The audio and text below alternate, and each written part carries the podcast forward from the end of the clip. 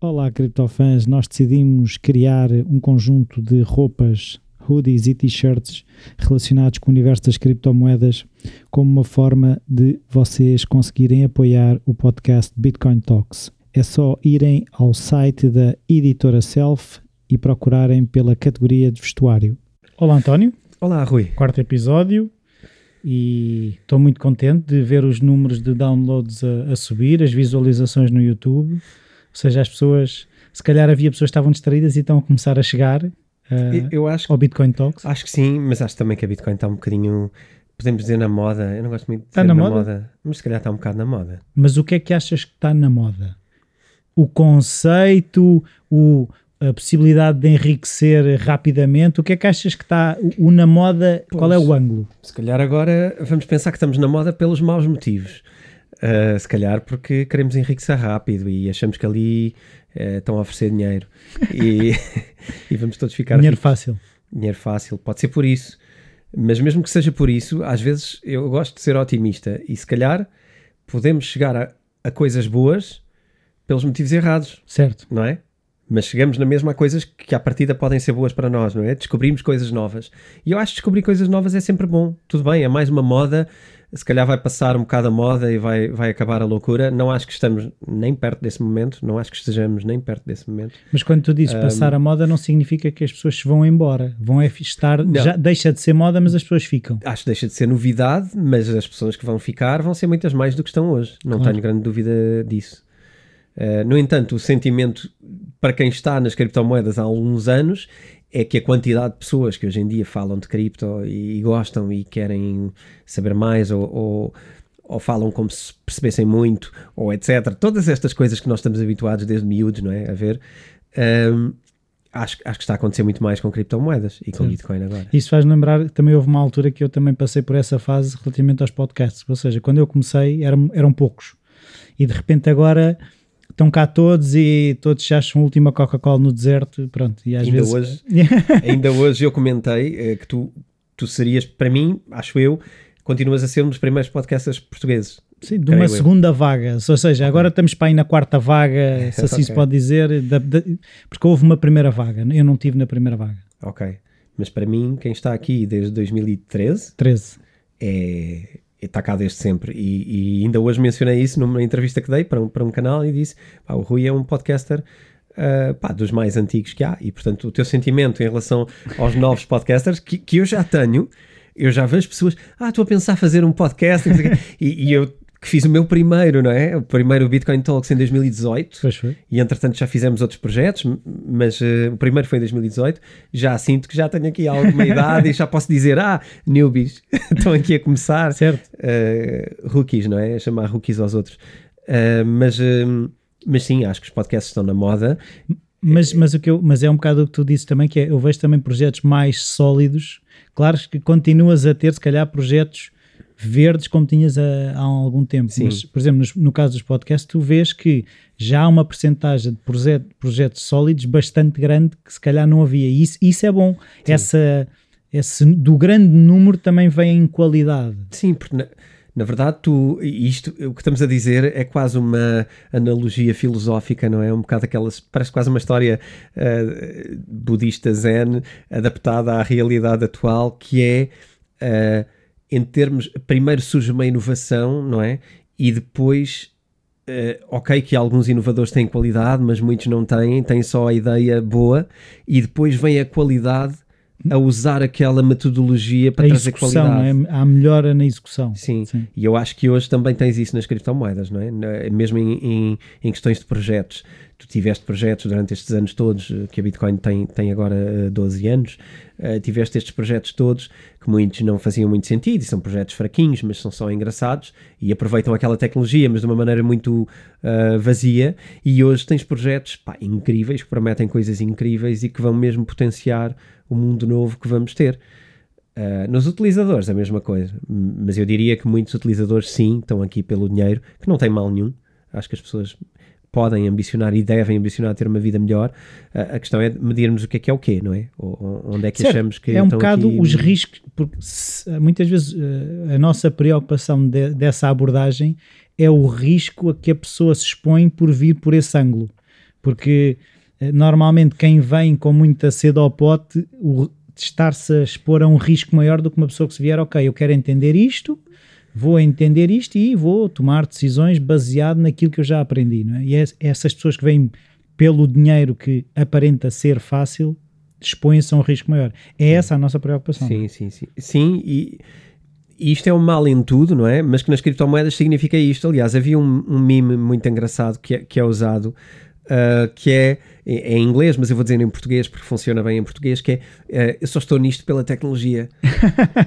que é aquela piada que tu é, é um bocadinho a gozar com quem não quer parecer interesseiro ou quem não quer parecer ganancioso, que precisou de distinguir-se das outras pessoas que vieram pelo dinheiro, porque já existiam, e tu tiveste de distinguir-te a dizer alguma coisa. E aquilo que foi inventado e que pegou foi: eu, eu estou nisto pela tecnologia. Hum. Pá, ok, pode, pode estar. E, e eu, eu, não estou pela tecnologia porque acho que isto é uma frase curta, não é? Ou seja, aquilo que me interessa não é tecnológico, é provavelmente em termos de cidadania, é em termos de política mundial, é em termos de, de sistema social justo, etc. Uh, ah, claro que eu não vou ser cínico e dizer que pelo meio, uh, se eu ganhar dinheiro com isto, não fico contente, não é? Claro. E, e, que não há um interesse financeiro também por poder ter criptomoedas. Claro, claro que há. Tu, quando fazes um investimento, e nós consideramos criptomoedas um investimento, uh, claro que queremos ter um retorno do investimento, não é? Se nós colocamos X dinheiro num lugar, não é para ele valer menos, é para valer mais. Uh, Porquê é que achamos que vale mais? Porque tem uma função, porque tem um objetivo. Portanto, eh, mas, mas aqui criou-se a piada gira do só estou nisto pela tecnologia, quando, quando na verdade é, é, só uma vontade de nos distinguirmos daqueles que chegaram agora na última da hora e nós estamos aqui um bocadinho antes, então já achamos Mas eu que... acho, agora estava a pensar nisso, eu acho que há pessoas que são capazes de estar eh, nisto só pela tecnologia. Epá, eu consigo pensar em algumas pessoas que eu acho que só estão mesmo pela tecnologia. Uh, a verdade é que ficaram multimilionárias pelo caminho. Certo. Uh, mas diria que, que os princípios que os guiaram foram os da inovação e, portanto, tecnologia. Mas isso tem muito mais a ver com quem de facto está envolvido na tecnologia, quem programa para ela, quem, quem, quem, quem está envolvido na criação não é quem compra uma criptomoeda e diz que está lá pela tecnologia. Eu não certo. consigo perceber isso, pá, que esteja percebo. lá. E eu acho que eu nunca disse que só, só, estou pela tecnologia por isso, porque eu não estou pela tecnologia, eu não programo, portanto eu não estou minimamente pela tecnologia. Estou pelo interesse que isto possa trazer e, e, e por exemplo, se me perguntasse, eu escrevi o livro por dinheiro? Pá, não. De caras que não. Não é? Porque não é o dinheiro que me vai dar alimento, não, não é o dinheiro, não é o livro que me traz o dinheiro que, que me dá a rentabilidade, Uh, e, e, o livro eu não vendo o meu eu vendo um livro mas quer dizer dali a chegar a um, uma profissão vai muito longe ou um rendimento. Portanto o livro é claramente uma missão de tentar ensinar ou passar conhecimentos sobre uma coisa que apareceu uh, e que é fascinante e que vai transformar o mundo e que já está a transformar o mundo. Isto é altamente interessante. Mas uh, mas não é pela tecnologia, é pela, se calhar pela educação, pela literacia, pela passar conhecimento, que na verdade é uma coisa que eu acho que tem muito a ver com o meu propósito pessoal, não é? E é o que eu faço quando publico livros, quando escrevo qualquer coisa. Quando, quando fizemos o curso uh, também? Quando fizemos o curso, eh, tudo o que é feito. O podcast? O podcast, quer dizer, eh, o nosso podcast é gratuito, portanto, se, se fazemos isto desta maneira, é, é porque queremos fazer isto, não é? E é a quinta temporada, não chegámos agora, não é? Estamos aqui desde 2018 com interrupções, mas estamos aqui a entregar conhecimento. E, e eu acho que isto é um propósito, portanto, isto é o equivalente ao só estou pela tecnologia, agora só estou por pela educação, lá, pela educação, pelo ensino mas é, é, altamente gratificante, já, já o temos dito. E, e, pá, Não, e, e, isso faz todo sentido agora também, como nós eh, criámos a, até a rubrica de saúde financeira, só reforça essa ideia de que eh, não estamos cá na perspectiva de, de, dessa de enriquecer e só pela tecnologia, estamos aqui realmente para essa missão educativa que sabemos que, como, como tu acreditas, também essa questão da mudança social e de igualdade, não é? Sim, fala-se muito agora, já agora até fazia um contraste com uma coisa que eu ouvi há pouco na rádio, fala-se muito agora, um, o nosso mundo move-se de formas muito, como direi, assim, uns solavancos daqui, outros dali. Agora a moda é falar disto, depois é daquilo. Agora foi Covid. Agora vamos começar a falar de, de climate change, não é? De mudanças climáticas. Isto são tudo agendas muito engraçadas da informação. E agora falamos de uh, criar um mundo melhor para os nossos filhos e netos. Eu ouvi isto hoje de um palestrante qualquer internacional que não me lembro, não identifiquei, não me foi relevante, porque também não é nenhuma novidade. Mas a, a mim parece-me que há esta coisa que é a literacia financeira, que isto sim é cuidar da nossa vida, dos nossos filhos e dos seguintes, de um modo muito mais básico e muito mais simples, e que é aquela que traz mais diferenças na vida de cada pessoa. Uma vida feliz pode depender de menos uma grama de poluição, é um facto, e temos que salvar o planeta. Enfim, podemos falar sobre muita coisa de planetas e mudanças climáticas e temperaturas do planeta, eh, que já foram muito diferentes, não é? Ao longo da história, o planeta já teve muitas temperaturas, com humanos, sem humanos, muitas coisas diferentes, idade do gelo e muitas outras coisas. O planeta está cá, portanto, não vamos. E vai ficar um, E vai continuar. é, portanto, esta coisa de salvar o planeta, isto é um, é um poema, não é? Isto é uma mentira. Nós não estamos a salvar planeta nenhum, estamos a tentar salvar a humanidade dos erros que possa ter feito, mas o planeta vai cá estar e vai continuar. Ninguém vai acabar com o planeta. Não, não precisamos ter medo disso.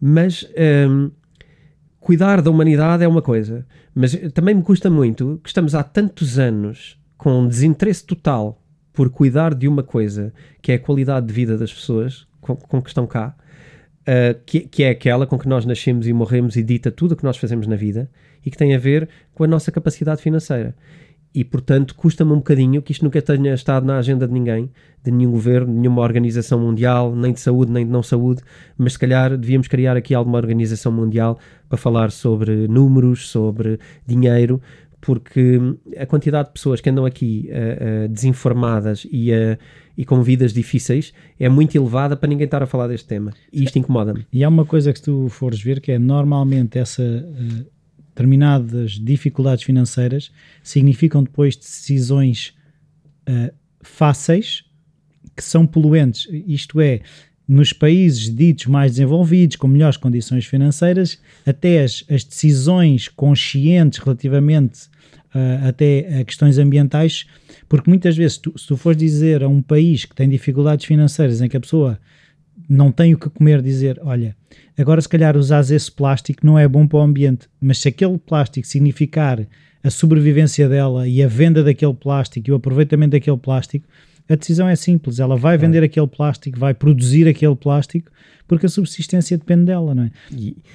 Por isso eu acho que também devíamos falar de ecologia financeira, porque esta questão da ecologia financeira, que é isso que tu estás a dizer, que é até de que forma é que se houver esta, esta, este pensamento global do que a finança implica nas decisões ambientais, se calhar não temos de estar a falar em vamos trocar só as colheres de plástico para colheres de bambu, porque ainda ontem eu ouvia uma pessoa com uma relote dessas de comida de feira, quem vai pagar a diferença é o consumidor.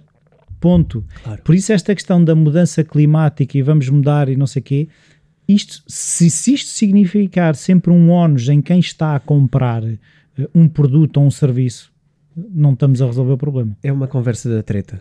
Rui. A verdade é que isto é uma conversa da treta, conversa de países ricos que nunca resolveram nem querem resolver os países pobres, porque vivem à conta constantemente desta, desta distância social. Da desigualdade. Não é? Porque o, o, que tu queres é criar novas necessidades e criar novas, novas, novos problemas. Que é para depois alguém ter que os resolver e poderes subir a fatura a alguém. Porque na verdade, é, é como tu dizes, os países pobres tu não lhes vais ensinar porque é que um saco de plástico é um problema. Quem lhe dera a ele poder encher o saco de plástico com comida para levar para casa. Portanto, vamos resolver a comida e a seguir falamos de sacos. Mas enquanto o mundo for desigual, e repara, qual é o interesse em resolver um mundo desigual? Não há muito, não é? Tens algumas organizações genuínas no mundo que trabalham para isto e que agora estou com vontade de me insultar quando eu disse esta primeira frase. Mas é preciso perceber quando eu digo quem é que está interessado. Eu falo destes grandes poderes, eu falo nas grandes empresas do mundo, eu falo nos grandes governos mundiais e nestas organizações mundiais, que na verdade conversam muito, mas resolvem pouco. E é muito mais fácil resolver esta realidade do que aquilo que se faz parecer que é. E portanto, um, ehm, se calhar é por isso que estamos aqui neste podcast a falar sobre uma outra forma financeira, uma outra forma de moeda, uma outra forma de sistemas de pagamentos que possa ambicionar a ser melhor não é porque seja, porque ainda não é, mas que possa ambicionar a ser melhor e mais justa e trazer equidade, que é aquilo que falta neste mundo, não é? A equidade é trazer alguma coisa. Porque enquanto houver quem polua e quem subsista a receber o lixo que vem de fora. Pois aí está tudo estragado. Não é? Quer dizer, para os países cuja fatura é receber o lixo dos países de fora, e há muitos, não é? Como sabemos, destes aterros mundiais, é só verem documentários e descobrem facilmente. Essas investigações existem por aí e, e são acessíveis. Enquanto houver isso, quer dizer, repara que o lixo de uns é o ganha-pão dos outros. É isso? Quer dizer, esta economia não está a funcionar. Não está, isto não está bem montado. É preciso mexer nisto. Não é virem-me dizer agora que a palhinha, em vez de ser de plástico, agora é de papel. Então vamos abater mais umas árvores para fazer papel, processar papel e vender papel. Nós só estamos a mudar o player. Estamos a fazer mais nada. E a seguir vem-se queixar que há uma desflorestação enorme e que estamos a dar cabo das árvores. Mas, mas já vinham a dizê-lo, não é? Então, quer dizer, trocas um por outro, onde é que, onde é que melhorou? Não, e falas, e uma notícia que eu, que eu apanhei que era qualquer coisa de estão a falar de aumentar a produção dos barris de petróleo enquanto se fala climate change, porque é necessário nesta fase, por uma recuperação económica, com o preço do combustível, não sei o quê, aumentar a produção. Mas por outro lado está-se a falar em... Claro. Isto não é, não é estratégico. Não é, e enfim, eu acho que nós, hum, infelizmente, nós todos, hum, às vezes comemos qualquer coisa que nos dão. E se calhar devíamos ter mais atenção a tentar escolher o que é que queremos comer e o que é que não queremos comer. E as criptomoedas são uma maneira de. As criptomoedas é uma, uma alternativa, nem que seja hum, para poderes dizer que eu tenho uma opção para poder ter aqui uma coisa diferente, na qual ah, as mesmas pessoas que dominam estas coisas todas não dominam esta. E aqui eu posso ter uma outra coisa.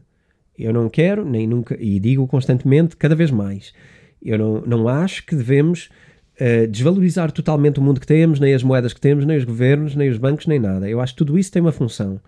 A questão é, não podemos ser reféns desta solução, devemos ter aqui uma outra coisa. E eu acho que isto é genial, ter uma outra coisa que nos diz, que nos permite um dia, quanto mais não seja, dizer: Olha, o teu serviço é, é muito interessante e é desta maneira, eu não estou interessado, eu vou trabalhar com este serviço, que é outra coisa. Pronto. É simples.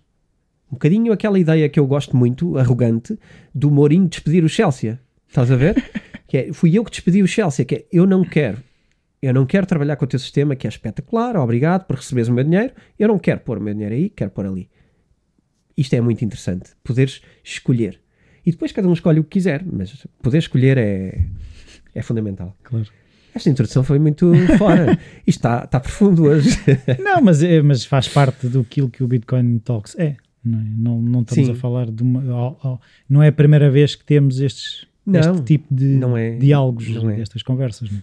Sim, acho que isto é presente. Diria que se calhar é mais presente nas primeiras temporadas, se calhar na primeira e na terceira. Eh, A segunda eu excluo sempre porque é uma coisa diferente, para já porque tu não estás, o que é, o que é, o que é muito triste ouvintes, mas também porque é um modelo totalmente diferente, com convidados eh, de projetos e pronto, e foi ali uma coisa eh, relativamente hermética que eu acho que um dia podemos revisitar. Na altura havia poucos projetos de criptomoedas em Portugal e esse era o objetivo, era trazer. Portanto, o segundo eu, eu tiro um bocadinho de forma diferente, mas o primeiro e o terceiro acho que visitámos mais vezes esta ideia do porquê.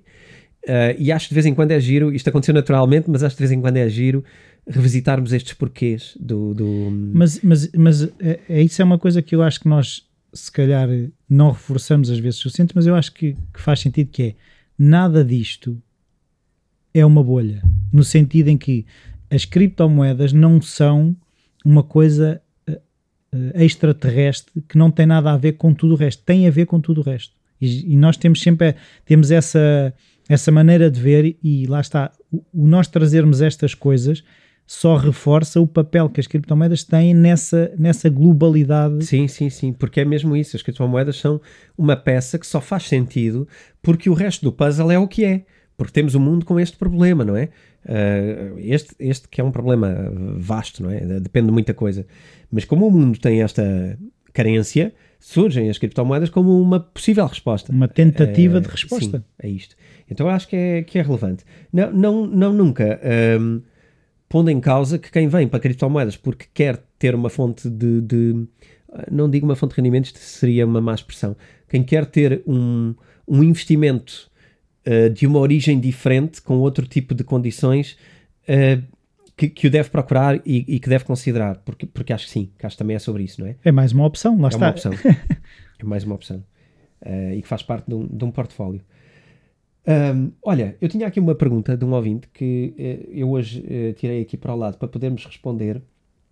Então, o, o, nosso ouvinte diz-nos, para já dá-nos os parabéns pelo podcast e, e, que tem ouvido sempre e, e que tem ajudado muito neste mundo das criptomoedas e que começou a apostar uh, inicialmente pelo, pelo Revolut, pela aplicação, porque era simples e era intuitivo uh, e etc. E depois evoluiu para o Crypto.com, portanto para, o, para um, exchange que também permite um cartão, já falámos aqui antes dele, um, e que evoluiu para aí por ter mais opções de moedas. Uh, a dúvida dele é qual das duas exchanges um, versus um banco digital oferece melhores condições de rentabilizações, de segurança, de privacidade e de estabilidade para o futuro? Ora bem, isto são muitas perguntas, parece que é só uma, mas, mas são muitas. Hum. Eu vou começar a, a decompor aqui e a distinguir coisas entre isto.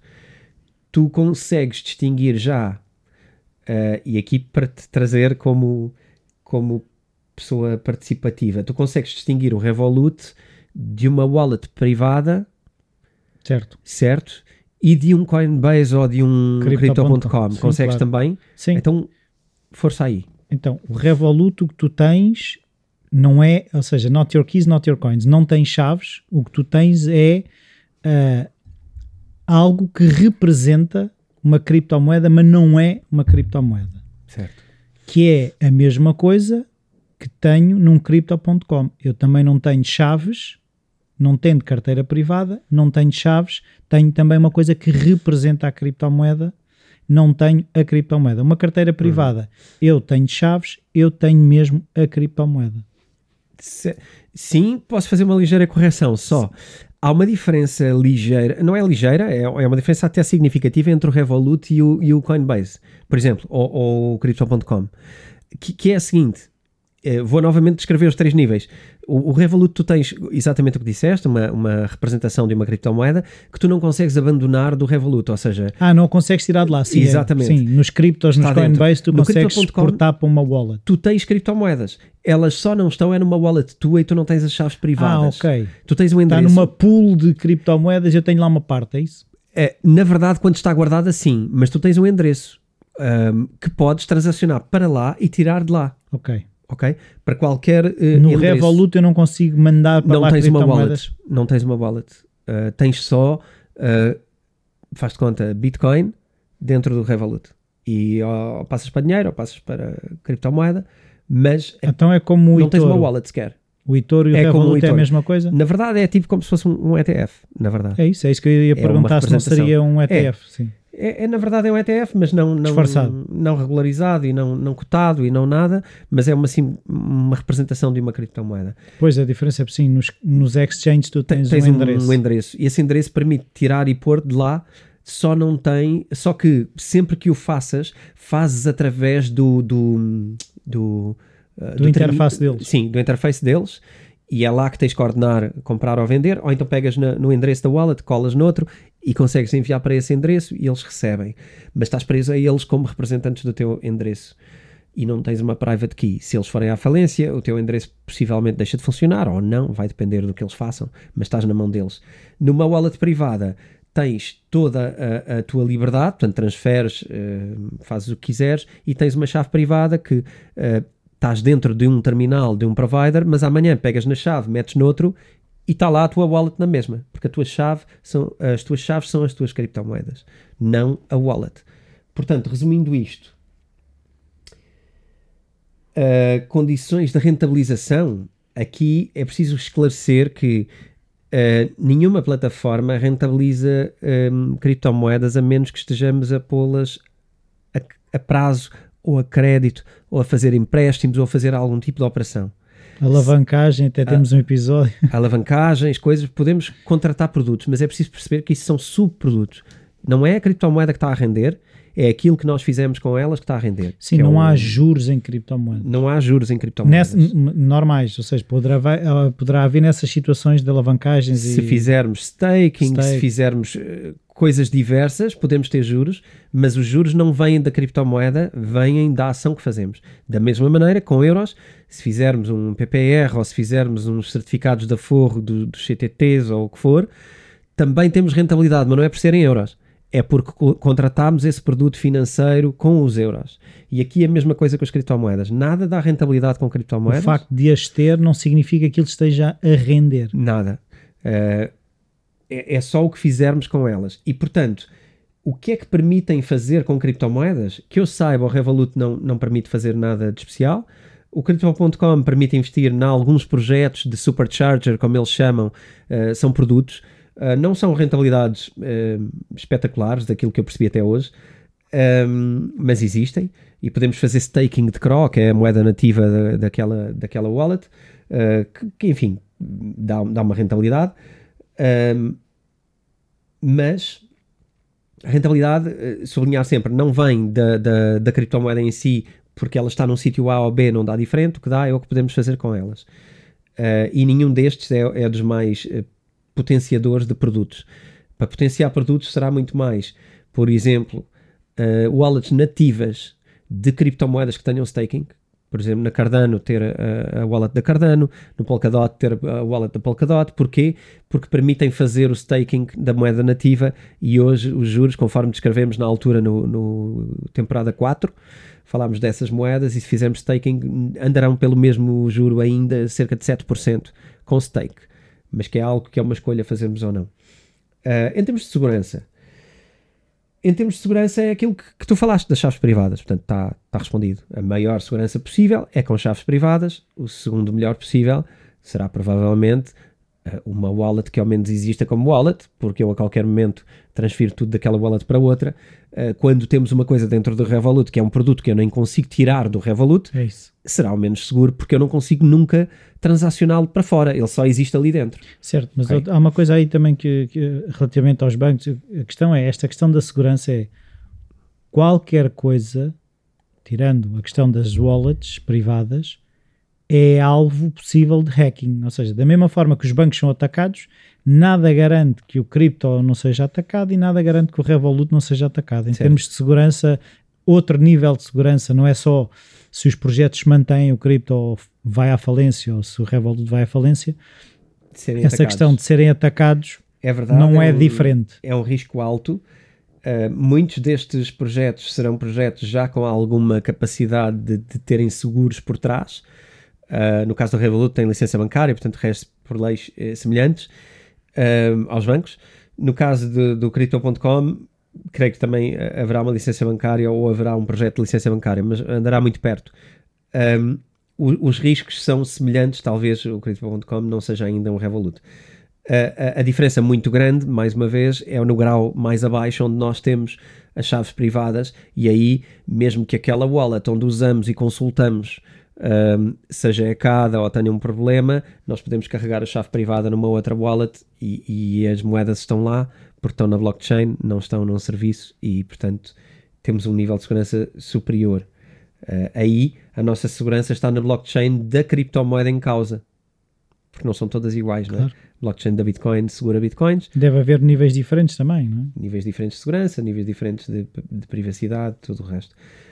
A privacidade, vamos ver.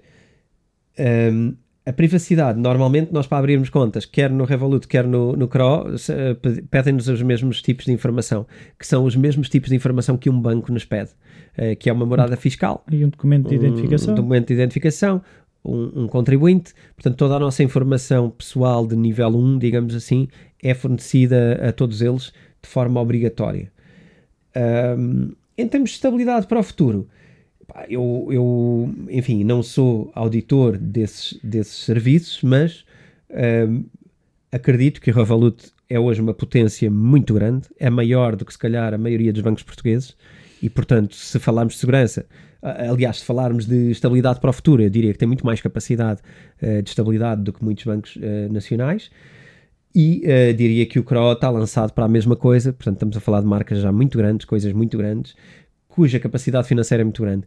Muita gente poderá dizer, quantos maiores, maior o tombo, não é? Sim. É uma realidade. Um dos maiores bancos americanos caiu na crise de 2008. Havendo uma crise, não tenho dúvida que isto vai ser uma razia total, uh, não, não especialmente em criptomoedas, mas em todos os bancos atualmente, uh, levarão uma razia muito pior do que em 2008 se houver Isso uma é uma não questão. Um, portanto, estabilidade para o futuro, chaves privadas, é simples, não é? Temos uma coisa guardada e escondida, carregamos, estão lá. Pronto, é isto, é, é a estabilidade máxima. Agora temos que gerir aquela coisa dos graus, mexemos muitas vezes, mexemos poucas, porque chaves privadas não é muito ágil. é? É, mas é esta. Pronto, acho que, acho que está respondida Tá. a questão. Um, Assunto seguinte. Assunto seguinte. hum, tá, eu no, no último episódio falei de, de valores, de valorizações, que é uma coisa que nós não costumávamos falar. Uh, mas agora estamos motivados para falar. Uh, uma das coisas que levou àquelas conclusões foi uh, uma implementação na Bitcoin que vai acontecer agora no final do ano. Não porque ela seja revolucionária em termos de a utilização que vamos fazer com a Bitcoin, uh, mas, porque, mas porque é uma implementação na Bitcoin e não era feita nenhuma no- uh, há 4 anos, que não era feita uma, uma, uma atualização deste nível. Chama-se Taproot. Ok. E em que é que consiste? O, o Taproot um, é, portanto, a maior implementação dos últimos 4 anos, desde o Segwit. O Taproot permite um, aumentar ligeiramente o grau de anonimato, o grau de, de, de- de anonimato, podemos dizer assim, no- a nível da, da, da Bitcoin, e permite um, reduzir ligeiramente o tamanho das transações também em, em Bitcoin. Se calhar recuando um bocadinho atrás Reduzir o tamanho das transações, não estou a perceber. dos blocos, transações na blockchain. Ah, Ou seja, torna os ficheiros de transação ligeiramente mais pequenos. ah estava a ver que era. Imagina, só podias transferir tipo meia Bitcoin. Ah, não, não, não. Exato. Excelente pergunta. Não. Torna o ficheiro mais leve. O ficheiro de transação torna-se mais leve. A informação contida. Ok. Eh, Quando eu vi transação, a minha cabeça foi para o valor. E, e ainda bem que assim tirámos duas dúvidas numa. Ah, um, há tempos, ah, há quatro anos, mais ou menos, quando eu escrevi o livro, tinha, estava a ser implementado o Segwit. Aliás, eu menciono isso no livro. O, o Segwit é o segre- Segregated Witness. Ou seja, foi algo que, com a implementação também do Schnorr uh, Signatures, veio permitir que, por exemplo, uma wallet de Bitcoin permitisse que houvesse três assinaturas necessárias, por exemplo, para nós podermos executar uma transferência. Imagina que eu, tu e outro amigo nosso tínhamos uma conta em conjunto, mas para fazer uma transferência precisa de três assinaturas. ok? Isso é possível em Bitcoin? E isto é possível em Bitcoin. Isto é possível desde o do, do Segwit e do, e do Schnorr, portanto, a partir daí passou a ser possível ter eh, transações com a assinatura múltipla. E isto também é útil se pensares logo em primeira mão para empresas. Porque a empresa é a primeira organização que não pode depender só de uma cabeça e que normalmente obriga a mais do que uma assinatura para poderes executar coisas de importância maior. Então, isto é muito útil, não só para isto, mas também para uma quantidade de, de smart contracts e, e uma data de coisas que também são possíveis na Bitcoin. Muita gente não sabe e acha que a Bitcoin é só uma, o ouro digital. Não, a rede da Bitcoin permite eh, smart contracts tal como o Ethereum. Claro que o tal como o Ethereum aqui é muito relativo, porque, porque a capacidade da linguagem e, e a velocidade com que isto se É consegue implementar é muito mais lento e a linguagem não é minimamente adequada para isto, não é, não é própria. Portanto, é muito melhor fazer um, um smart contract no Ethereum do que fazer na, na Bitcoin. Mas é possível. E o ser possível é muito importante porque isto dita eh, implementações de nível 2, 3 e 4 que virão no futuro e que nós hoje nem, nem conseguimos ainda conceber o que é, mas que vão fazer com que aquilo que eu digo no livro e no curso, que aquilo que temos hoje da Bitcoin é só o protocolo TCP/IP da internet, falta tudo o resto. Vai acontecer e pode acontecer. Mas há, há- há uma dúvida que eu, que eu fiquei aí que é hum, imagina que desses três sócios, se há um que perde a chave, os outros ficam sem o dinheiro também. Sem as Bitcoin. Aí, hum, o que tu tá, sim, eventualmente, É que- eventualmente, É que, é que tu aí estás a acrescentar um risco maior, porque uma coisa é tu seres responsável das tuas bitcoins, outra coisa é seres parcialmente responsável. aumentas o risco e aumentas a responsabilidade também, não é? Ma- Mas proteges uma coisa que é hum, bad actors, não é? Estás a proteger maus atores que uh, alguém que cuida da wallet da empresa e de repente aproveitou-se de ter as chaves e mais ninguém valida e imagina o diretor financeiro que é quem cuida da, da situação, tens que lhe dar as chaves porque é ele que cuida dos investimentos, não, não, não, e dás-lhe as chaves privadas ele gera isto. Pá, o, o diretor financeiro pode ser um, um, bad actor em algum momento, não é? Pode ser uh, uma fraqueza da estrutura e se tu tiveres mais do que um autorizador, tu tens uma proteção à tua wallet.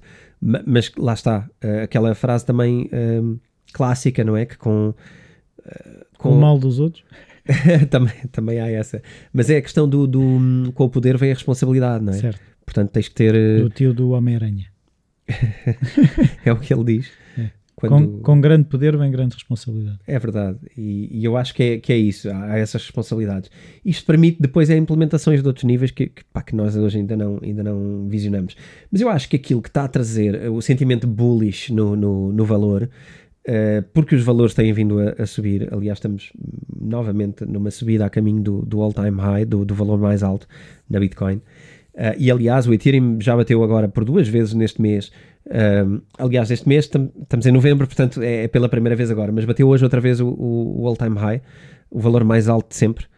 Uh, e portanto, este entusiasmo, onde a Bitcoin normalmente carrega às costas muito do mundo das criptomoedas, também vem muito desta implementação da Bitcoin. Porque isto, isto apesar de tudo, o que mostra não é que esta implementação vai mudar a nossa vida, porque não vai. Para o utilizador normal de, de, Bitcoin, isto não vai mudar a nossa vida. Mas isto que mostra é uma dinâmica de ação. Isto mostra que o sistema de decisão da Bitcoin, do Bitcoin Core, que falámos aqui, aquele conjunto de pessoas que desenvolve coisas para Bitcoin, que propõe mudanças na Bitcoin, que elas são votadas e aprovadas de forma democrática, com consenso, tudo isto, mostra que continua a funcionar. Porque a última grande atualização foi há 4 anos atrás. E esta é a nova grande atualização, que é uma coisa pequena, passinho pequenino, mas que mostra que a estrutura existe e decide. E que está sólida e que permite que lá está a possibilidade de cada vez fazer mais. Sim, ou seja, cada vez está melhor, está a desenvolver, a Bitcoin está a desenvolver coisas novas, nunca prescindindo da segurança que a que são as suas premissas fundamentais. A Bitcoin nunca vai evoluir à velocidade do Ethereum. Ou as pessoas vão dizer, ah, mas olha aqui o, o percurso do Cardano ou da Polkadot, olha o que eles fizeram em dois ou três anos versus o que a Bitcoin fez. Isso não está minimamente em causa. Há aqui uma tríade de, de coisas que só se pode ter duas de cada vez. E nós não podemos ter escalabilidade ou velocidade se, se, se não prescindirmos de segurança e fiabilidade. Portanto, isto é impossível. Nós não podemos ter o melhor dos dois mundos. Temos que ser ou conservadores, validadores e altamente medrosos em relação à mudança, e quando a fazemos ser altamente protegida, isto é a Bitcoin, ou arriscar e estar na, na, linha da frente e termos o pensamento da mindset startup, aquela coisa toda, estamos sempre a inovar, mas isto a qualquer momento dá uma derrapagem eh, complicada. Mas isto também é, é, um bocadinho a imagem de marca da, da Bitcoin. No, no, no, dia em que a Bitcoin apostar em ser rápida e não sei o quê e tiver a comprometer a, a segurança, não é a Bitcoin. Exatamente, exatamente. E portanto eu acho que isto é uma segurança de que a Bitcoin continua a ser a Bitcoin e continua a evoluir no seu ritmo, indiferente ao resto. Porque eu acho que isto é, é importante. Um, Mas isso, lá está, como tu disse, também depois traz um bocadinho a alt season, não é? Traz também, Sim, por arrasto, é... puxa todas as outras, não é? Sim, temos uma data de, de, acontecimentos, este não é o único, mas a, própria Bitcoin tem aqui um acontecimento grande no ano, quando no início do ano já, já, teve outro, aliás, no ano passado teve o halving, não é?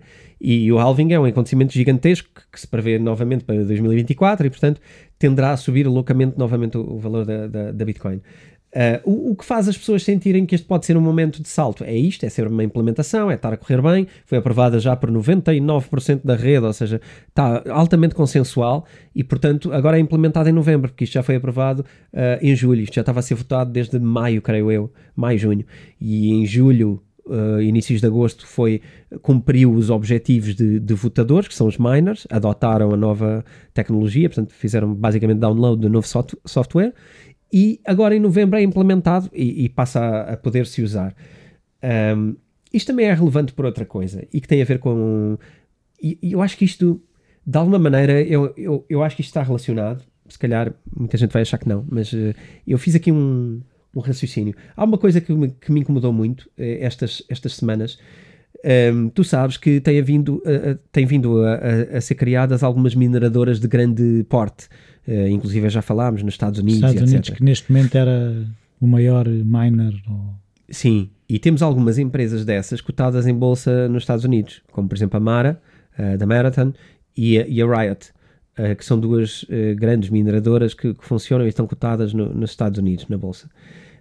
Um, há tempos atrás, um, um, um autor, um, enfim, um grande investidor, que eu prezo muito, porque é, é nosso autor na Self, que é o Kevin O'Leary, lançou uma coisa que, a mim, que, sou que sou alguém que está nas criptomoedas há mais tempo, uh, me chocou bastante, que é uh, ele gostaria de distinguir criptomoedas limpas, como ele chamou, de criptomoedas sujas, que era Uh, consegues não, não perceber a origens? Não. não. Então, as limpas são aquelas que vêm de mineração que não é poluente, que não tem carvão. ah, ok, nesse sentido. É das sujas, que são criptomoedas que vêm da mineração de carvão. E ele disse: se distinguissem isto, eu investia já loucamente nisto e naquilo e estou disposto a isso. Ora, e eu já explico porque é que eu sou altamente contra, contra isso e isso não me faz qualquer sentido. Uh, mas enfim, é, é o Kevin O'Leary, a gente tem que sempre tirar o chapéu, nem que seja por simpatia, mas discordo totalmente uh, deste, deste assunto. Vou primeiro explicar o que é que se passou. A Mara, que é, que é da Marathon, foi, foi uma dessas mineradoras, uh, fez, um, uh, fez um bloco de mineração uh, considerado limpo. Okay? Ah, ok. E esse bloco, portanto, que cobre, cobre, eu até escrevi aqui para me garantir que não, que, não, que não me enganava nestes termos pomposos, eles chamaram a isto um compliant block, ok?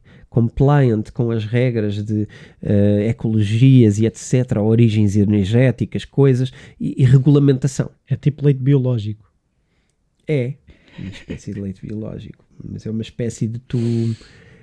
Eu até diria que é diferente, que é tu pegares numa coisa uh, biológica e depois queres aprovar aquilo, uh, por exemplo, na organização dos pesticidas da, da alimentação.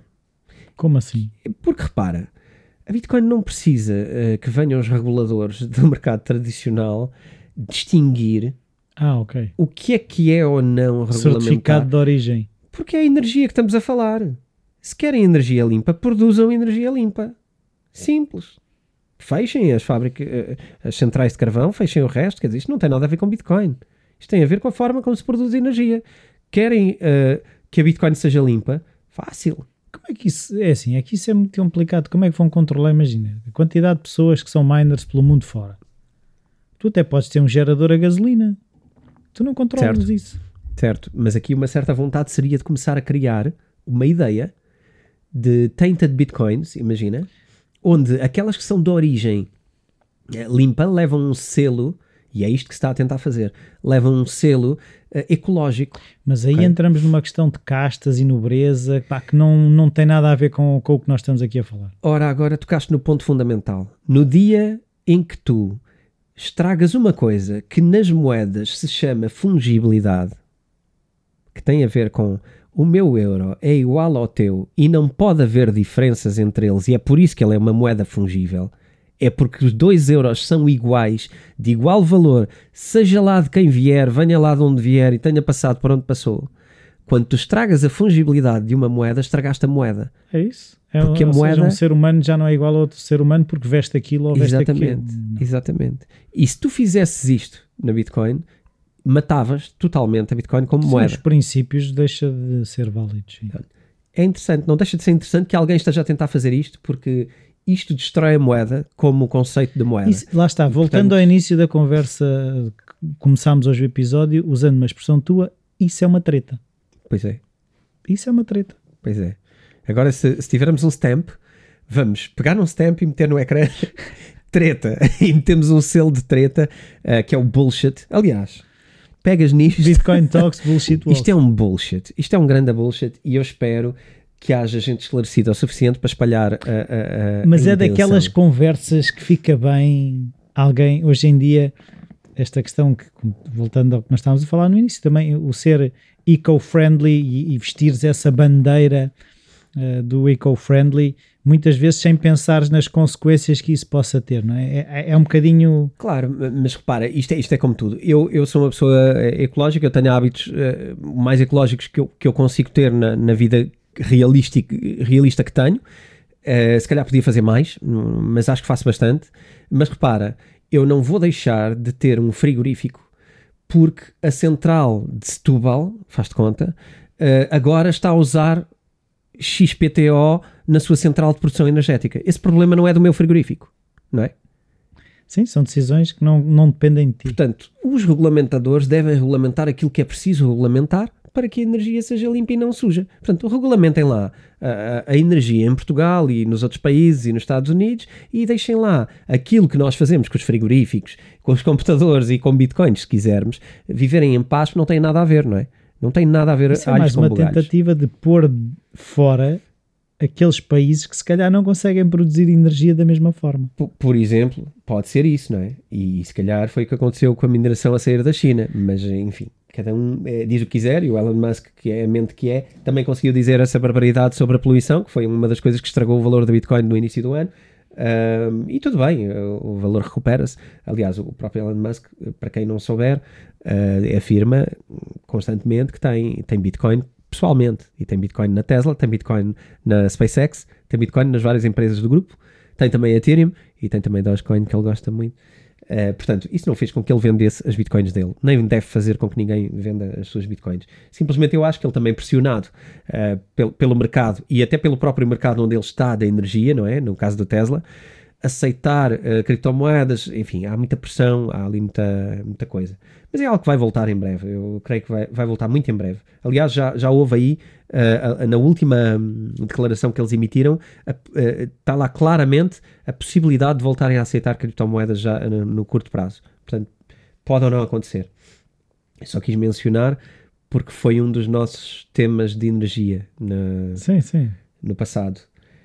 Um, mas, é, mas, é, mas o que eu acho que é importante que toda a gente tenha presente é os princípios que regem aquilo que estamos aqui a falar. É, parece que hoje parece, parece que temos um disco riscado, mas é, é fácil quando tu tens um crivo sólido, tu consegues filtrar e quando tu ouves isso, e se tu percebes os princípios por trás da coisa, percebes isto é treta.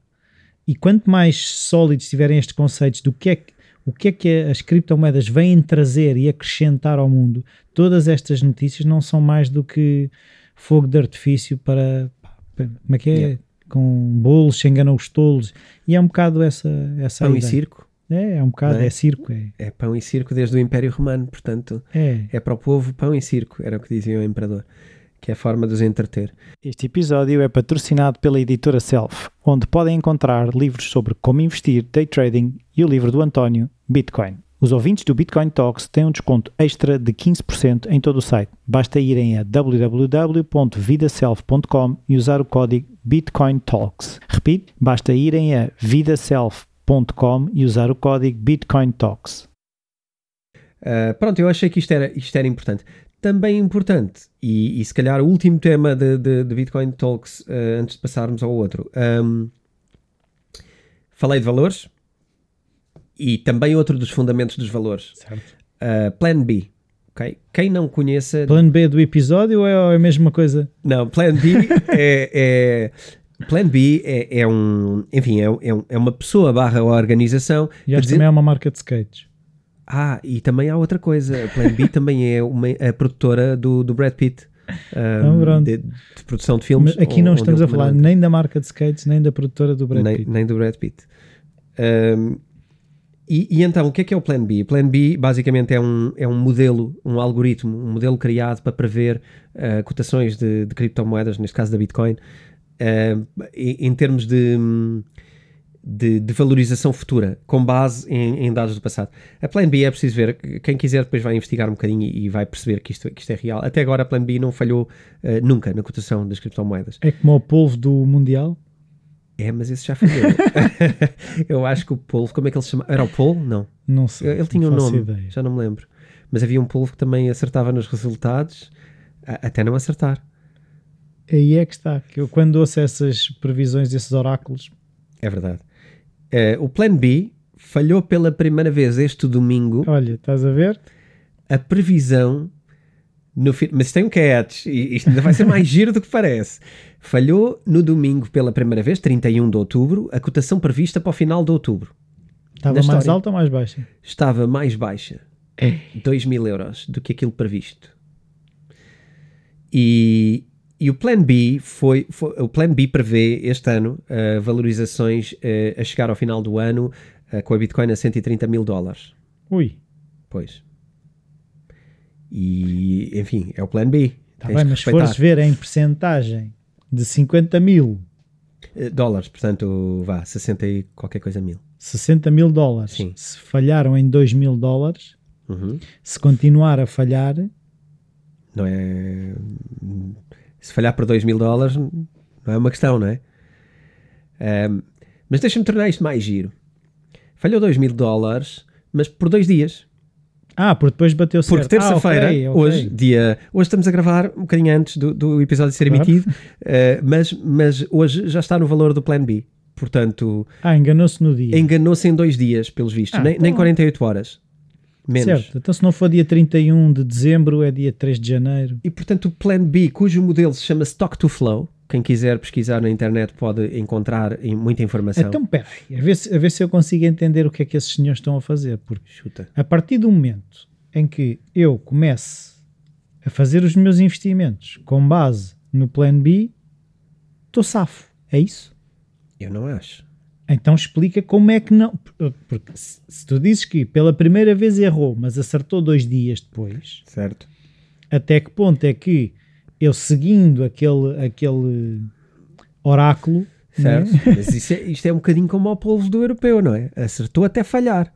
Ah, eu, eu não eu não estou a pôr em causa. então não acreditas nesses algoritmos ou qual é que é a tua eu estou postura? impressionado. Eu estou impressionado com a quantidade de, de acertos e a precisão. Estou muito impressionado com a forma como, como, tem- como tem vindo a estar muito próximo ah, daquilo que, que é a realidade. E portanto há aqui claramente um, um padrão, não é? É isso que eu ia dizer, há uma previsibilidade. Há aqui alguma previsibilidade, mas lá está. Há até deixar de haver. Porque, da mesma maneira que eu digo que a análise técnica é conduzir eh, a olhar para o retrovisor, não é? que não é uma frase minha, é uma frase, eh, vou dizer, que não- acho que não é nenhum em, confidência, porque digo só o primeiro nome, do Carlos, se ele nos estiver a ouvir, chegou-me a mim esta frase por outro, por outro amigo nosso, eh, que é a análise técnica é conduzir a olhar para o retrovisor, ok? E eu acho isto muito interessante. Não sei se a frase é dele, mas foi assim que me chegou. E hum, eu acho que, na mesma, prever valores futuros, a achar que o plano B não falha, quer dizer, é- isto é um bocado impossível. Eu, na realidade, não acho isto correto e não, não aconselho ninguém a fazer isto. Agora, eu estou só a, a brincar com este conceito e a constatar que existe este modelo, que tem acertado, e estou a dar essa informação aqui nesse sentido. Não estou a dizer que eu me vou reger por ela, e vou-te já dizer que não. Se me perguntares, então, quer dizer, achas que vai duplicar? Porque basicamente estamos a 63 agora e vamos para 130. dólares. Uh, 63 mil dólares, se vai para 130 mil dólares, uh, se quisermos pôr em euros, estamos a 54, uh, se vamos para 108 Oito. ou 110, uh, então vamos já pôr o dinheiro que pudermos aqui É. em dois meses e estamos ricos, não é? Não, pá, não façam isto, por amor de Deus. Não, eu não vou fazer isto, pá, e ninguém faça isto, que isto é uma asneira colossal e tem 99% de hipótese de correr mal. Mas, Podem fazer, não, não digam é foi porque nós dissemos aqui. não, não, não É que as decisões são sempre vossas. Exatamente, é, é o mesmo, é o mesmo do que É, até, é, é assim, aqui não se dão conselhos financeiros de investimentos de comprem destes, vendam daqueles, comprem agora, vendam depois. certo. Não, não fazemos isso e também não prevemos o futuro, portanto também não nos digam que, mas vocês disseram que ia para o dobro. Não, eu não acho que vá para o dobro. Ah, eu, eu acho curioso que, se- que esteja a, a dizer-se isto. Parece-me difícil que dizendo aconteça. É isso que eu ia dizer, Ah, porque se toda a gente, se toda a gente tiver a seguir a, a mesma cartilha, não faz sentido que os valores disparem. Por, por um lado, por um lado até faz, porque repara, se toda a gente acreditar que sobe, compra, e se comprar, sobe. Mas no dia em que começarem a vender, vendem todos. Ah, sim. Uh, uh, vão ser todos apanhados também na curva, uh, como, como é natural. Portanto, é como eu digo sempre, vamos investir de forma consciente, vamos investir de forma planeada, porque é assim, nós ganharmos agora para perdermos passado um mês, estamos aqui só no carrossel da loucura, não é? Não, ainda outro dia, um, uma das criptomoedas que eu tenho, eu estabeleci um valor e ela bateu e dois dias depois estava mais baixo do que aquilo que eu tinha vendido e depois, uns dias mais tarde, já estava mais alto. Mas eu estava bem com a decisão que tomei, porque, ah, podia ficar naquela, ah, se eu tivesse esperado mais uns dias, ela tinha ainda subido mais, mas aquela era a decisão certa segundo aquilo que eu sabia.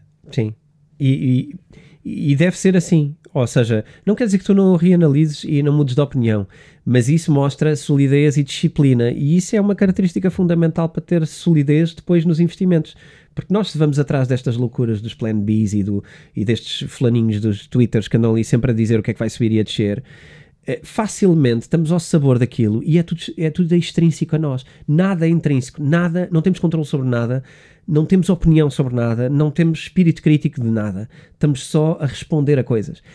E responder é sempre tardio, é sempre tarde. E portanto isto nunca vai correr não, bem. Que eu agora estava a pensar, imagina que amanhã toda a gente acredita que até ao fim do ano as criptomoedas estão no dobro. Se todos começarem a comprar amanhã, nada impede que daqui a um mês não esteja já nos tais valores do dobro. Sim. Certo. O que significa é que alguns podem se assustar pelo caminho e começar a vender assim que aquilo em que o plano B estiver a errar e, e falhou por 5 mil euros ou 5 mil dólares, há uma data de gente que se assusta, começa a vender, automaticamente há outros que se assustam a seguir e começam automaticamente a vender, e se calhar chegamos ao fim do ano e nem a 50 mil está.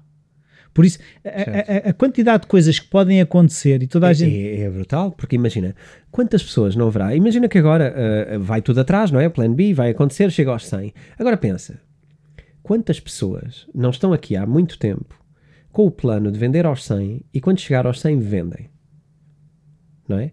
Quantos whales, quantas baleias que nós chamamos assim, quem tem mais de mil uh, bitcoins chamam-se as baleias, uh, quantas baleias não estarão interessadas em fazer uma liquidação grande aos 100 mil para depois comprarem abaixo, porque sabem que vai cair o valor. Ok? E nós, se estivermos atrás de promessas contínuas e de saber o futuro, não estamos precavidos para, para o presente. Não é? Se estás sempre a achar que estás a prever o futuro, não estás preocupado com o presente. Portanto, isto é giro para dizermos, é giro para dar cultura, para analisarem, vão ao site, vejam os modelos, questionem, uh, achem parvo, acham fixe, como quiserem. Isto é só, estamos a passar informação, mas ninguém se fia que aquilo vai acontecer daquela maneira, ainda que aquilo tenha acontecido daquela maneira. Portanto, é giro, é giro constatar, o, o Plan B tem adivinhado coisas. Eu, eu acho que há ali algumas barreiras psicológicas que são muito duras, e eu diria que os 100 mil é uma barreira psicológica que... muito forte. Sim. Eu diria que vai haver muita liquidação nos 100 mil, e portanto estou muito curioso para ver estes dois meses onde se prevê coisas tão, tão grandes que ou não se cumpra ou se cumpra, mas estou muito curioso. Ainda que eu venha dizer desde o início do ano que eu acho que a Bitcoin está desvalorizada. Portanto, mas há uma um... coisa que eu gostava de perceber no meio disso tudo é esta conversa que se está a ter de ok, vamos assumir que o plano B acerta que até ao fim do ano a Bitcoin atinge os 120 ou 130 mil dólares. O que é que vem a seguir? Há uma manutenção em valores dessa ordem? Vai continuar a subir, mas mais devagar, vai começar a descer. Eu acho que claramente tu podes ter subido. É assim, repara, quando tu tens subidas uh, muito fortes na Bitcoin, as subidas são.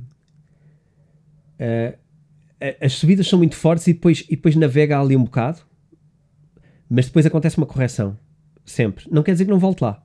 Ou seja, nós agora tivemos isso recentemente. Este ano, a história deste ano é: uh, vem do ano passado, dos 10 mil para aí em outubro, portanto há um ano atrás, começa a subir, não é? Para ali fora, só para. Aos 50 e qualquer coisa. Uh, queres falar em euros, não é? É mais fácil. Uh, só para nos 50 e tais. Anda ali, depois há umas notícias para cima, umas para baixo, há umas coisas, mas anda ali 50, 40, 50 e, e depois de repente, nos 25, pá, aí. começa a cair, cai para os 40, cai para os 30, cai para os 27, 26, creio que foi 26. uh, talvez euros menos, 26. E, e, chegou a esses valores, repara, que foi quase o all-time high anterior de 20 mil do ano 2017. Portanto, tivemos em 2017 um all-time high de 20, passaram-se anos, viemos cá para baixo, andámos nos 3, 5, 10 mil outra vez, e quando bateu os 20 foi aos 50. Quando saiu dos 50 foi para baixo, voltou quase aos 20 e agora voltou para os 50 e aquilo que se espera, eh, há algumas pessoas que estão nesta, nesta previsão que, que vai para cima dos 100. Uh, eh, claro que é de esperar que vai para baixo dos 100 outra vez. Pronto, que volta okay? se calhar aos 50, 60. Eventualmente. Uh, seria de esperar isso, sim. Antes de ir aos eventuais 200. Mas isto são tudo futurologias que têm mais a ver com convicção e olhar para o resto do mundo, mas é muito importante também perceber que o resto do mundo também muda. O nosso mundo está a mudar. E o que é que isso vai significar, voltando um bocado na conversa do que é que a Bitcoin representa? O facto dela chegar aos 130, aos 200, ou o que seja, significa que há muita coisa que vai ter que mudar porque a Bitcoin já, já não se pode fechar os olhos para aquilo que ali está. Porque no dia em que a Bitcoin passar os 100 mil, já não é uma moeda de uns malucos dos computadores. Não, não pode ser. Já, já, já não vai. Oh, oh, acho que já não é. Acho que já não é. Quando tu tens a maioria dos bancos mundiais a emitir relatórios. Mas, isso, mas a pressão desses relatórios e as mudanças que isso pode significar. Porque agora ainda estamos a falar de que os bancos querem começar. No dia em que tiver nos 100 não querem começar. Já está a funcionar alguma coisa que, que não é isto que temos hoje. Mas eu acho que estamos muito próximos. Foi, foram feitos alguns estudos, uh, eu aconselho quem quiser procurar, vai, vai encontrar com facilidade alguns estudos sobre, um, e, e, há um muito recente nos Estados Unidos, aliás, feito pela Fidelity, uh, que nós já falámos aqui, que é, é, uma plataforma de negociação, uma das maiores de, de, dos Estados Unidos, creio que a segunda, segunda maior, e que uh, o, o estudo mostrava que 62%, creio que era isto, 62% das empresas uh, americanas, entre elas fundos, empresas familiares, enfim, empresas de vários tipos, não sei dizer quantas empresas, mas creio que eram mais de 11 mil empresas, uh, o estudo mostrava que 62% uh, eh, planeiam ter Bitcoin no seu, no seu saldo. Isto muda totalmente o panorama que tens até é hoje. Isso que eu estou a dizer. No dia em que ela bater os, os 100, de certeza que já não é planeiam, já têm é, e já é, são é muitos. porque já têm, é, é porque essas pessoas estão a entrar no sistema da, da Bitcoin e, e, é tal coisa do mundo estar a mudar. Ou seja, estas empresas querem ter uh, Bitcoin porque sentem essa necessidade e porque se interessam pelo ativo suficiente e confiam o ativo, uh, suficientemente no ativo. E isto uh, eu acho que está para muito breve, este, este acontecimento, porque, enfim, há, há outros estudos que eu, eu posso tentar pesquisar e trazer mais à frente mas há também estudos a nível da Ásia e da Europa. E aliás, na Europa eu creio que existe uma maior confiança na Bitcoin do que nos Estados Unidos, curiosamente, em termos de opinião favorável versus desfavorável.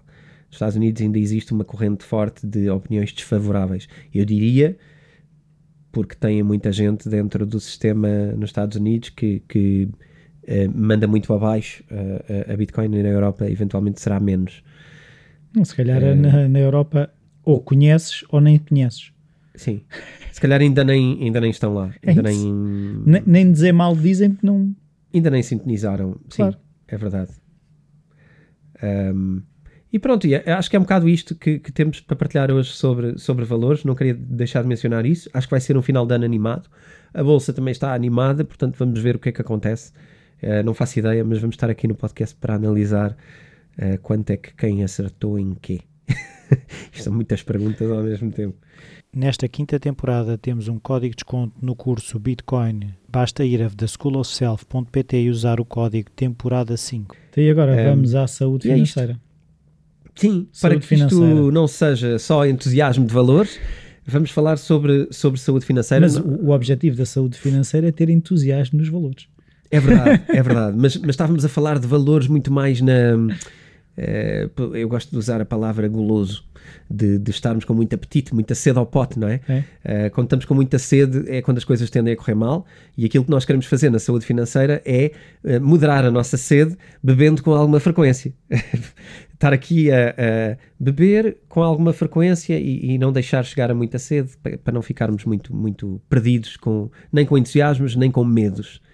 E portanto, a saúde financeira é este estado ótimo de, de, de funcionamento. Sim, de fluir, de funcionar e de estar a ir para um lado bom. Não é já estar lá. É, é como o corpo, né? é um equilíbrio entre descanso e exercício, né? A ver este, Sim. porque o corpo precisa das duas coisas, precisa do exercício e precisa do descanso. E aqui na, na, saúde financeira é um bocadinho também a mesma coisa. Sim. Portanto, a nossa saúde financeira que temos vindo a, a tentar criar um modelo é o de percebermos onde é que estamos em termos de saúde, não é? E para onde é que precisamos caminhar. Podemos precisar de dormir mais, podemos precisar, usando a tua analogia, dormir mais, treinar mais, comer menos, comer melhor.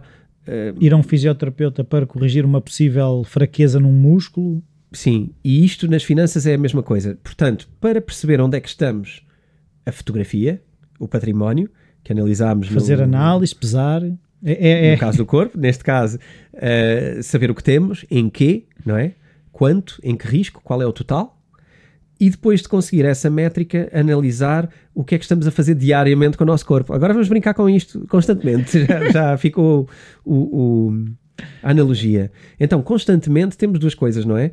O que, o, que, o, o que trazemos, que é o rendimento, e aquilo que gastamos, que são as despesas. Falámos no rendimento no... No primeiro falámos de património, que era o que tínhamos. Certo. No último estamos. episódio falámos de rendimento. E hoje vamos falar de despesas.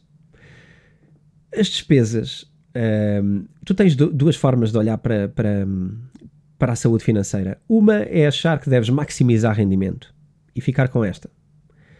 Outra é achar que tu não tens tanto controle assim sobre o rendimento, mas sobre as despesas tens. Então tu achares que podes manejar as tuas despesas ao mínimo. Ok?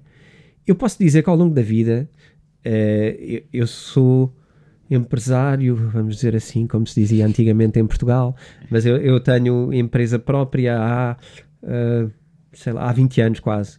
Sim, sim. e, e isto leva-me a ter navegado momentos diferentes da vida e a ter feito coisas diferentes ao longo da vida. E acho que depois. E até em, o que é engraçado é, tendo em, atenção a idade que tu tens, até em fases diferentes da vida em que sim, tu, sim, sim. Ou seja, 20 anos na tua idade ou 20 anos em, aos 60.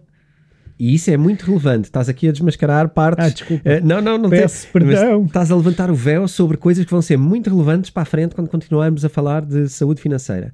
Porque um comportamento aos 20 é, é bom ou mau, mas esse mesmo comportamento aos 30 pode ser o inverso. Ou seja, se era bom aos 20, aos 30 ou aos 40 pode ser mau.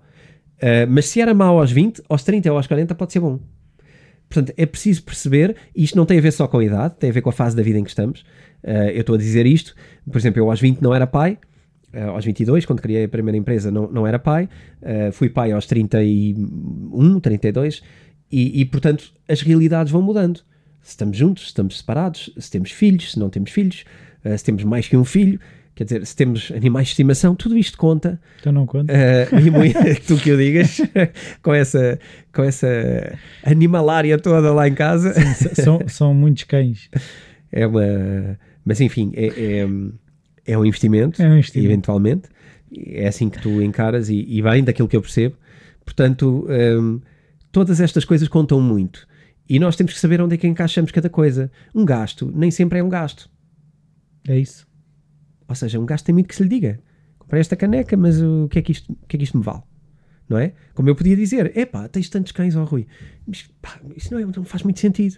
E depois tu explicas-me a tua realidade, isto e aquilo. Mas há momentos em, lá está, e mesmo isso é, há momentos em que já fez mais sentido, momentos em que faz menos sentido, mas não é, os cães não são um ativo que tu despaches não é? E, e, essas noções, se calhar também, quando, quando há investimentos ou despesas, é terem atenção o que é que é, se calhar investir agora em criptomoedas ou arranjar um animal de estimação não, não é a mesma coisa, não é a mesma despesa na maneira como, como a, a despesa passa a fazer parte do, do agregado. Não é? Sim, e isso é muito relevante. Isso vamos trabalhar mais à frente. Antes de trabalhar isso, precisamos de perceber quais são, não é? A maioria de nós achamos, mas tu sabes o que é que gastas por mês? E toda a gente vai dizer, sim, sim, eu sei. Porque... Não sei. Eu sei. Mas. Sou honesto.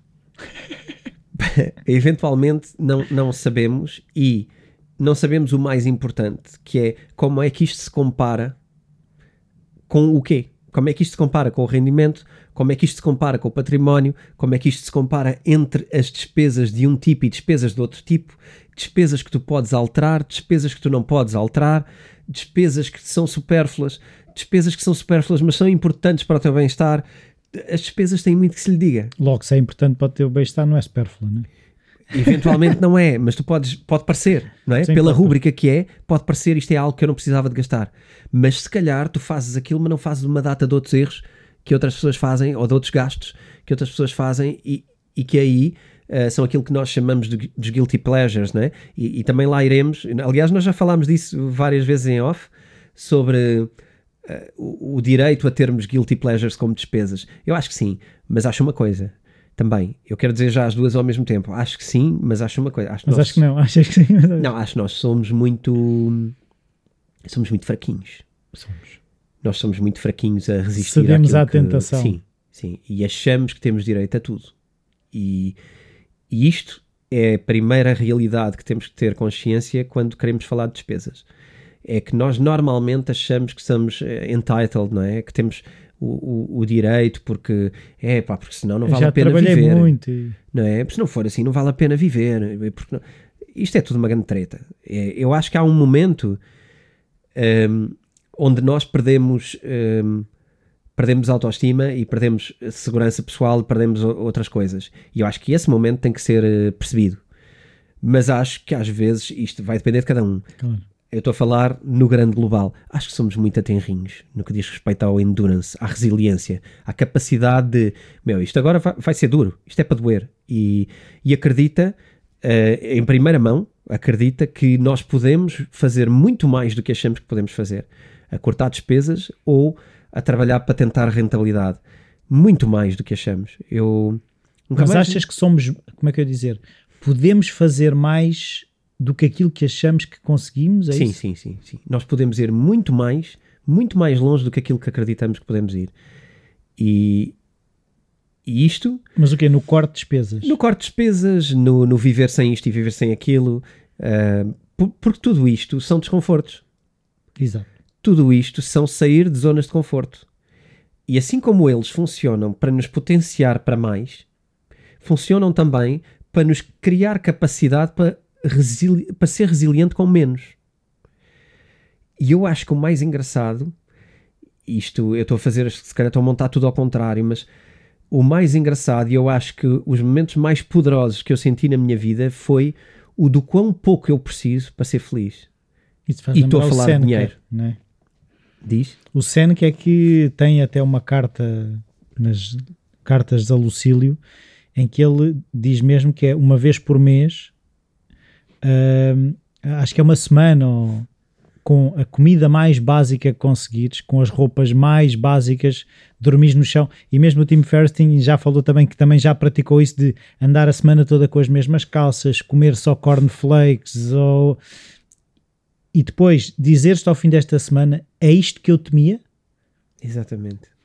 Chegaste a um ponto fundamental, que é tu primeiro achas que, que não e que isto e que aquilo, e se calhar até vieste já de outras alturas e de outros momentos na vida e etc. Mas a questão é, quando eu falo do poder, da capacidade que tu ganhas, é tu fazes aquilo que parece, parece duro, parece difícil, e quando começas a fazer, tu começas a perceber que tu, tu, só ganhas poder pessoal, tu só ganhas capacidade, e tu só, só pensas, o quê? Mas é, era isto que eu tinha medo. Porque eu estou a fazer isto na boa, eu estou na boa e se calhar até estou mais feliz. E isto, isto é muito poderoso, porque depois, tudo o que tu faças, depois podes fazer o que quiseres, vai comprar um iate, faz o que quiseres, mas o passar por isto tira-te um peso enorme de, de tu achares que, que, que, aquele medo assombroso vai tomar conta de ti e de repente o resto da tua vida vai ser má. E aquilo que tu percebes quando chegas lá é pá, pensava que isto era pior. Isto até até ganhas ali uns interesses diferentes, até, até levas uma vida mais saudável, até eu acho que é muito interessante fazer este exercício. Que não seja por necessidade, espero eu, façam isto por exercício. Tentem passar, tentem ser uh, estoicos na forma de viver com o dinheiro, nem que seja por períodos. Sim. Não, é, é isso que o Seneca, o Seneca era das pessoas mais, pessoas mais ricas de Roma. Sim. Por isso, e, e ele, e ele expunha-se a isso de perceber que se calhar essa isenção que ele tinha a tomar determinadas decisões é porque ele sabia que conseguia viver com muito pouco. E isso dá uma liberdade, que é o ponto mais alto que tu podes ter, dá-te uma liberdade incrível em termos de, de, eh, é o que eu falo do, desse poder pessoal, que é a liberdade que tu tens, porque se te basta aquilo, tu tens muito menos amarras, tu tens muito menos compromissos, tu tens muito menos uh, que fazer o que não gostas, tu tens muito menos que ouvir o que não queres ouvir, tu tens uma liberdade enorme de poder dizer não a quase tudo. E, portanto, isto é um momento de liberdade muito grande. E até na questão, voltando à questão dos investimentos, tu percebes que não tens que andar com o coração nas mãos se aquilo não sobe para aquele valor ou para o outro, não sei quê. Porque tu queres ter dinheiro, porque tu sabes que o dinheiro te é útil e porque tu, tu, tu vês-te a dar utilidade ao dinheiro e tu podes-te até ver mais feliz com mais dinheiro. Mas tu não precisas que aconteçam coisas de fora com o dinheiro para que tu sejas feliz. Tu vais surfar a onda. Tu não vais fazer ondas. Se tu vais fazer ondas, estás no meio do mar, tenta lá fazer uma onda. Não dá para fazer ondas, não é? Podes chapinhar um bocadinho. Podes mas... chapinhar um bocado, faz uma ondita ali, de uma mão para a outra, mas tu não fazes ondas verdadeiras na tua vida. Tu, na, tu navegas ondas, tu surfas ondas. Portanto, não faças a onda. Observa a onda, depois na, vens pela onda, não é? Cortas a melhor parte da onda. Sim, isso é uma das coisas, por exemplo, nos campeonatos de surf, é ter a noção. Os, os, os surfistas mais confiantes são mais criteriosos na onda que escolhem surfar. Porque tem esse conhecimento de perceber, ok, o mar está com estas características, eu preciso de uma onda assim e reconhecem-na e têm a confiança de eu posso deixar passar esta onda mais pequena, se calhar dava-me aqui uma pontuação mais baixa, mas a outra é que me vai dar a nota que eu quero. E esse é, esse, esse é o segredo. Um, trazendo de volta o fio, para, vamos puxar aqui o fiozinho de volta para os gastos. Isso. Há gastos de várias naturezas, há gastos de muitos tipos diferentes. O que é que é importante? Primeiro, nós uh, preparámos também uma folha que vamos disponibilizar também, mais uma vez, no, no The School of Self. No The School of Self. .pt. Sim, www.theschoolofself.pt. Está lá um curso que se chama Saúde Financeira, registram-se e têm lá todos os conteúdos junto com o, o vídeo do vídeo de apoio, de apoio e depois o material de apoio para poderem fazer estas folhas de acompanhamento, que vão ser úteis. Não deixem de as fazer, e isto é um conselho mesmo, mesmo sério, não deixem de fazer. Se querem mesmo entrar connosco nesta aventura da, da saúde financeira, não deixem de preencher as folhas, achar que fazem a zona e depois mais à frente vão tirar conclusões, porque não vão. Uh, inclusive há aqui algumas nuances que vamos ter que falar mais à frente outra vez, que é uh, uma vida uh, solo, individual, uma vida em casal, uma vida em casal com filhos, como é que organizamos o nosso dinheiro em casal, isto é relevante. A fase de, em que os filhos estão da vida são pequenos, são adolescentes. Mas muito relevante é, então mas eu ponho gastos meus, ou ponho gastos meus e da minha mulher, ou ponho gastos de tudo temos que escolher qual é o, o, o, trajeto aqui, ok? Temos que escolher se vamos pôr gastos familiares, então temos que falar ah, de património. Se o património é de to, dos dois, se o património é de cada um. Se estamos a pôr patrimónios totais, uh, vamos ter que usar, uh, se calhar, rendimentos totais e, e, e, despesas totais. Mas eu, neste momento, preferia, preferia que fizessem uma folha pá, e habituem-se a isto. Perceber dinheiro e tratar com dinheiro não é ter preguiça para fazer uma folha sozinho e uma em conjunto. É pá, habituem-se. Lá está. Resiliência. Vamos embora. Fazer as duas? Fazer todas as versões. Todas a minha sozinho, a minha com a minha mulher, a minha mulher sozinha. Se ela não faz, faço eu por ela e tento ajudá-la. Pá, vamos perceber dinheiro. Senão não vamos perceber nada. Não vamos ficar a saber nada. Portanto, isto é brincar com os números até os conhecermos bem. E isto é importante nós, nós uh, trabalharmos. Um, então, rúbricas de despesas. Para não estarmos só a falar no ar, para quem ainda não tenha a folha na mão, uh, convido-te uh, inesperadamente, sei que não estás preparado, não falámos disto, mas diz-me, por exemplo, o que é o que é que vamos começar a pôr nas despesas? Nas, despesas, Sim. então. Despesas com eletricidade, uh, rendas ou empréstimos, uh, despesas com carros, despesas, pode ser gasolina, seguros, essas coisas. Certo. Despesa com colégios ou despesas que tenham a ver com escolas, não é? Uh, atividades extracurriculares, se costumamos ir comer fora, despesas com alimentação, despesas com médicos que se forem podem ser coisas certo. recorrentes ou podem ser surpresas, se existem seguros de saúde, uh, mais coisas, se existe, por exemplo, as, as, os, as internets, as televisões, Sim. essas coisas, Netflix da vida, um, roupas que poderão ser de gastos mais frequentes, dependendo até, existem profissões, por exemplo, eu sei que exigem um maior cuidado com a roupa ou um, uma compra mais frequente de roupa, uh, isso também vai variar de pessoa para pessoa, uh, despesas com os animais de estimação, que é bastante, bastante grande no meu caso. Estás a dizer isso com, algo, com alguma lamentação e tal. Não, é que são três cães grandes e, e pesa, pesa e, e pesa... é, é, é, é, ou seja, é quase mais um filho. Em termos Sim. de despesa, é, é quase mais um filho. Um, mais coisas que eu me esteja a lembrar, sim, seguros que existam de casas ou do carro, e assim que eu esteja a ver, são assim. Pá, ninguém, ninguém vai acreditar que isto foi improvisado, porque tu estás a cobrir muita zona de despesa e muito bem e sem, e sem pausas. Mas a verdade, vou dizer, isto não foi planeado, ok? Quem tiver a ouvir isto não, não, foi, foi planeado. Não, não foi. Mas está, estás uh, com, com, isso muito bem encadeado. As despesas estão muito bem identificadas. Esses são alguns dos. dos Falta também fazer o Excel. Falta de fazer o Excel. Vamos, vamos aproveitar, é? vamos ter que fazer isto. E, e, e, a única coisa que, que é uh, aqui só, só para explicação, algumas destas podem se compor num, num determinado bolo okay. em que nós inserimos um, ehm, separado, porque, porque é assim que as recebemos e que as gastamos, mas depois podem ser unidas. Ah, por exemplo, saúde, educação. Por exemplo, saúde e educação, que, que compõem bolos, mas que depois dentro são subalíneas de, daquele total. Uh, por exemplo, uh, eletricidade, gás, ele, aliás, eletricidade, gás, água, internet, etc., são o que nós chamamos households, né? são portanto, despesas da habitação em si. a renda da casa é outra coisa.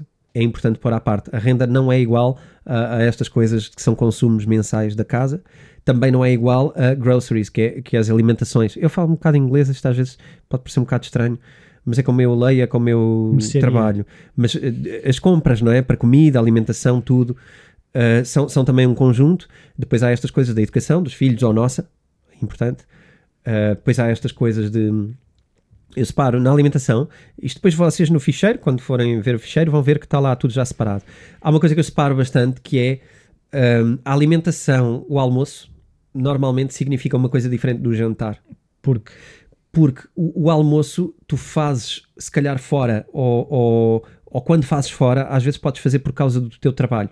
Então ele tem uma origem diferente, porque tu, tu comes fora por causa do trabalho ou levas comida, mas, mas o teu almoço é diferente da despesa do jantar fora como. Ah, co como luxo, enter entertainment, ok? Ir jantar fora porque, ah, vamos todos jantar fora hoje, é um momento familiar, ou, ou mesmo eu com amigos, ou eh, se, formos, se não formos uh, pessoas com famílias, se formos individuais, uh, vou jantar fora com amigos. Isto é diferente do almoço que essa mesma pessoa faz porque almoça fora todos os dias porque vai trabalhar. Uh, são, são coisas que depois nós cortamos ou não de maneiras diferentes. Um, um é, um, é social. sim, é isso. É uma despesa extra. Exatamente. O outro é Um é uma despesa social. A outra pá, faz parte da tua vida. Ou vais ter que começar a cozinhar em casa e podes fazer essa transformação e levar. podes fazê-la a, outra não, a outra é, é a social, portanto, deve entrar numa conta social diferente. Ah, e até agora estava a pensar, tu depois podes-te a perceber que se calhar, se começares a fazer a marmita, aquela despesa que era de 10 euros ou 8 euros ou não sei o quê, pode ser reduzida para 4, para 3. E esse é um exercício interessante que podemos fazer para a frente, mas facilmente qualquer pessoa que saiba que se calhar paga facilmente 10 euros para almoçar por dia, ou algo parecido, uh, se, se, trabalhar 22 dias por mês são 220, são, são 220 euros, uh, que pode fazer de maneira diferente na vida. Mas, uh, enfim, não, não vamos já entrar nessas partes do como, vamos pensar o que é que temos, porque somos todos diferentes, como, o que é que temos e como é que podemos depois trabalhar isso. Um, e depois soma-se isso tudo, é isso? A folha vai, vai somar automático. Quem quiser usar a sua própria folha pode, pode fazê-lo. Quem, quem, quiser utilizar uh, aplicações de telemóvel também há. Eu usava uma, uh, não vou dizer o nome, mas encontram muitas de despesas. É procurar uh, também aplicações. já andei com isso e cada vez que fazia uma despesa. Inseríamos, algumas dá para fotografar e leem o talão de, de compra. há várias soluções, mas se nós não tivermos isto exportável para um Excel, depois não conseguimos encadear no mesmo raciocínio com a nossa folha de património e as outras coisas. Portanto. Um, habituem-se. Vai dar trabalho. Mas uh, no fim, em, em, esperançosamente, no fim vai dar resultados. Portanto, vamos esta semana trabalhar as despesas, colocar as despesas na nossa folha e depois, à frente, vamos falar de e, e, comparações. E assim, nas despesas há sempre imprevisíveis. Tens um campo para Temos alguns campos de, de outros, não é? Okay. Ou seja, outras coisas relacionadas ou parecidas, mas, mas, temos um campo de outros onde podemos inserir o que é, que é para depois também sabermos que já colocámos e não andarmos perdidos e, e sempre outros positions. Mas aqui também é a lógica, por exemplo, que, que eu lembro-me nos rendimentos, que, por exemplo, um rendimento que recebes um bolo, tu dizes que dividíamos por 12. Ah. Aqui nas despesas também podes ter uma despesa, o seguro do carro pode ser pago todos os meses ou pode ser pago e depois lá está, também fazemos essa divisão para bater. Fazemos a mesma coisa. Com as despesas, quando temos despesas anuais, uh, vamos colocá-las a dividir por 12 meses. Vamos falar de seguros, por exemplo. Seguros, vamos dividi-los por 12 meses. Até prendas de Natal, coisas desse género também estão lá? Uh, estão, eu, eu, não dou muita relevância, mas eu acho que se as pessoas gastam um valor elevado com prendas de Natal, devem incluir essa rúbrica. Uh, podemos fazer uma proporção e podemos dizer que, por exemplo, se prendas de Natal significarem meio salário anual, eu acho que já deve começar a entrar. Okay? Meio salário mensal, mensal desculpa. Se, se, ganhamos mil euros e, e, todos os anos gastamos 500 em prendas, eu acho que deve entrar. E então vai para as rubricas uh, generalistas, onde devemos pegar nesse valor das prendas que dividir por 12. A dividir por 12. Que se calhar então mais vale pegar nas de Natal, mas pegar também nas de aniversários isso, que damos é isso, e tentar ali. Pá, claro que não, não vamos saber de cor, uh, não precisamos de ver fatura a fatura, também não é preciso esse trabalho Sim, todo. Mas temos é um uma média. ballpark, não é assim? É? Quanto é que costumamos dar ao nosso filho, ou quanto é que costumamos dar à nossa cara metade, ou à namorada, ou aos pais, e tentar perceber o que é que é um valor médio. Acho que toda a gente consegue chegar lá, usar esse valor e tentar dividir isso por 12. Uh, e conforme eu vou pensando e vou, vou somando pessoas, eh, estou uh, cada vez mais convencido que, que se calhar a maioria das pessoas deve colocar uh, esse valor como, como um valor relevante a dividir por 12. somar tudo e dividir por 12. Um, seguros também, normalmente é um valor anual. Reparações automóveis, normalmente há uma média anual que nós sabemos que vamos gastar, queiramos ou não. Um, e enfim, toda, toda essa soma de coisas depois dividida por 12 e, e vai nos dar um valor mensal. É giro, vai, vai dar algumas surpresas. pois, nem, nem, nem quer saber. Não, não quer saber? tens que saber, tens que dar o exemplo. É sério, é vou fazer, vou fazer. Então, eu acho que por hoje é tudo. Por hoje é tudo. E relembrar que esta semana é a última semana que tem o código de desconto é verdade. no curso do António no curso tem como um desconto investir em criptomoedas. Como investir em criptomoedas, também está disponível no, no, no schoolofself.pt. Ou seja, vão lá, fazem a saúde financeira, compram e tem, um, e, e tem um desconto de 40 euros só mais esta, esta semana. É verdade, o nosso código é um, temporada 5. Temporada 5. Ok? E portanto, se usarem este código, têm um desconto de 40 euros no curso, o que eu acho que é, é relevante e é, e é, preparado para vocês, para os seguidores. Está aberto até ao final desta semana, portanto, até à próxima sexta-feira. Até à próxima sexta-feira. Então, também até à próxima sexta-feira. Adeus, até à próxima sexta-feira.